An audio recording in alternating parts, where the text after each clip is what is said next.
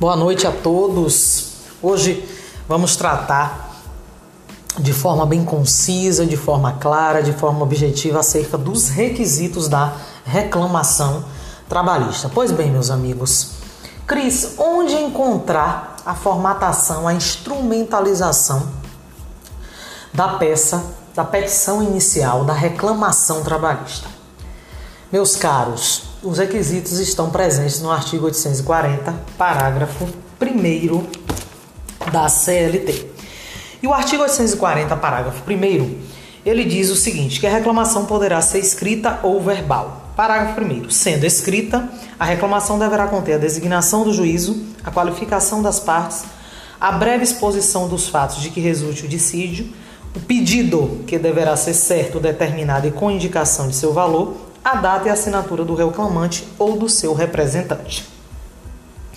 Vemos então presentes os requisitos no artigo 840, parágrafo 1. Quais são? Designação do juízo, qualificação das partes, breve exposição dos fatos de que resulte o dissídio, pedido, data e assinatura do subscritor e valor da causa. Expressamente, nós temos cinco requisitos. Pois bem, designação do juízo, meus amigos.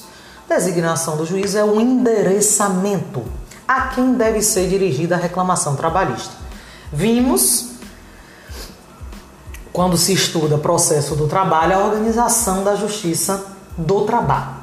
Quando tratamos de organização da justiça do trabalho, vimos que a jurisdição trabalhista é exercida por um juiz singular, denominado juiz do trabalho e que essa jurisdição será exercida através de varas do trabalho. Portanto, a sua petição, a sua reclamação trabalhista deve ser endereçada a uma das varas do trabalho de determinada comarca e estado.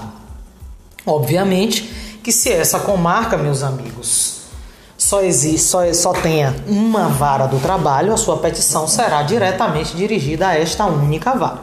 Caso contrário, ela será protocolada e distribuída, assim como ocorre na justiça comum, no processo da justiça comum. Pois bem, além da designação do juízo, vocês têm a qualificação das partes. Cris, eu posso, na qualificação das partes, utilizar os requisitos exigidos do processo civil do artigo 319, inciso 2 do CPC? Podem sim, meus amigos. Vocês podem utilizar os requisitos exigidos pelo CPC. Não haverá qualquer penalidade. Só que eu preciso chamar a atenção de vocês que hoje os dissídios, os dissídios individuais, eles se processam e são julgados através de um processo judicial eletrônico denominado PJE, da Justiça do Trabalho. A Justiça do Trabalho hoje possui um processo judicial eletrônico que tem plataforma própria. Quando vocês protocolarem a reclamação trabalhista, ela será protocolada eletronicamente via esse sistema PJE. E existe uma resolução de número, anotem, 185/2017 do Conselho Superior da Justiça do Trabalho, que traz mais alguns requisitos que são pertinentes na qualificação na reclamação trabalhista, além dos constantes no artigo 840, parágrafo 1 e aqueles do artigo 319, inciso 2 do Código de Processo Civil. Anotem, meus amigos. Vocês vão constar CPF, CNPJ, tanto do reclamante e da reclamada, obviamente isso já consta do processo civil, e sempre que possível também os seguintes dados: Anotem o cadastro específico do INSS contendo o número da matrícula do empregador pessoa física. A sigla é CEI, CEI, cadastro específico do INSS. Constarão ainda o NIT, número de identificação do trabalhador, perante o INSS. Também o número do PIS ou PASEP, bem como o número da Carteira de Trabalho e Previdência Social, CTPS, e ainda o CNAE, que é a Classificação Nacional de Atividades Econômicas, o Código de Ramo de Atividade do Empregador. Então, meus amigos, além dos requisitos do artigo 840, parágrafo 1, cumulado com algum dos requisitos do artigo 319, inciso 2, vocês também constarão esses dados que constam, é, que na verdade estão expressos no artigo 19 dessa resolução 185/2017 do Conselho Superior da Justiça do Trabalho. Meus amigos, prestem bem atenção. Cris, eu posso colocar o endereço eletrônico também na reclamação trabalhista? Sim, inclusive esse artigo 19 desta resolução 185/2017 trata também do endereço eletrônico, assim como o inciso 2 do artigo 319 do processo civil. Então vejamos, meus amigos. No dia a dia da prática advocatícia, o interessante é que simplifiquemos cada vez mais é, nossas petições. Na verdade, eu não digo nem simplificar, meus amigos, eu digo que nós devemos uniformizar a maneira de trabalhar, a instrumentalização da maioria das nossas peças, que já não são poucas, são várias áreas do direito. O processo civil tem especificidades, a CLT tem suas especificidades, né? e nós sabemos que onde a CLT for omissa e não houver incompatibilidade com o processo civil, o processo civil será aplicado de forma subsidiária ao processo do trabalho. Mas, enfim, nós devemos, na prática advocatícia, uniformizar essas questões. Então, quando estiver preparando a reclamação trabalhista, não tenham medo, não tenham pânico, não tenham receio. Tratem a reclamação trabalhista como se fosse também uma petição inicial no processo civil. Obviamente que a matéria tratada na reclamação trabalhista é de ordem de natureza trabalhista. Olha só, então além dessa qualificação, teremos também uma breve exposição de fatos de que resulte o dissídio. Em regra, pessoal, no processo de trabalho não é peculiar o formalismo que é exigido no processo civil, obviamente, mas nós, como advogados da parte, conhecedores do direito, intérpretes do direito, nós devemos sim, na nossa reclamação trabalhista, fazer uma exposição dos fatos da causa de pedir de forma que traga convencimento ao juízo, expondo os artigos necessários, as súmulas, as orientações jurisprudenciais. Em seguida, nós temos o pedido. O pedido, sem dúvida, foi a parte que teve maior modificação pela Lei 13.467 de 2017 da reforma trabalhista, porque hoje a reclamação trabalhista, a CLT, exige que na reclamação trabalhista o pedido seja certo, determinado e com indicação de valor. Não se assustem, meus amigos, vejam só.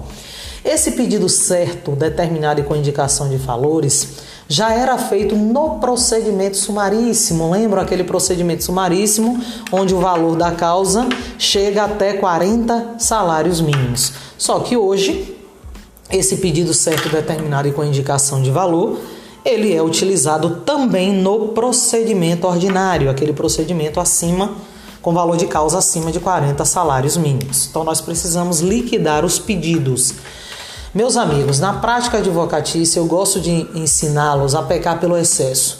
Vocês liquidem tanto os pedidos na causa de pedir, quanto lá na parte específica dos pedidos. Cris, se eu liquidar só nos pedidos, há algum problema? Não!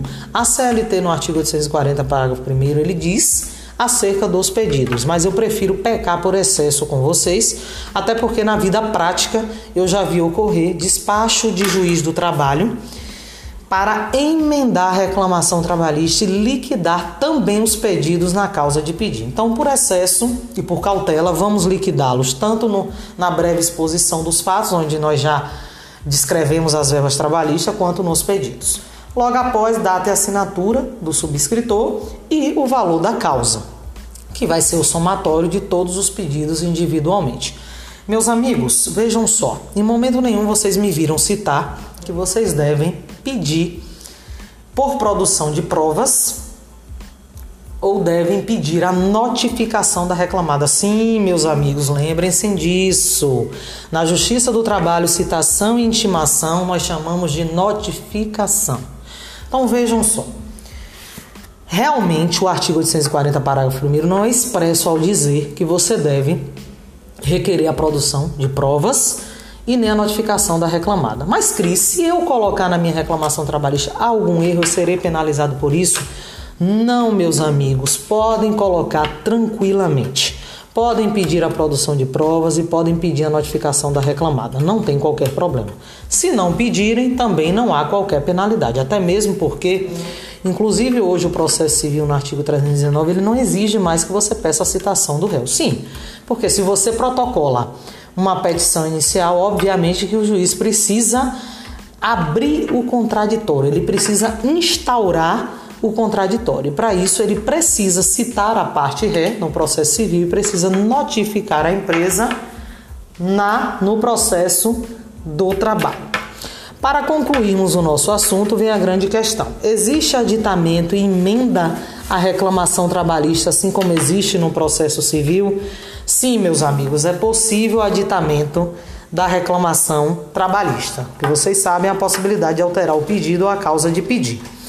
Pois bem, o ideal, a doutrina trabalhista majoritária admite que o aditamento seja requerido até a audiência, antes da apresentação da resposta do réu.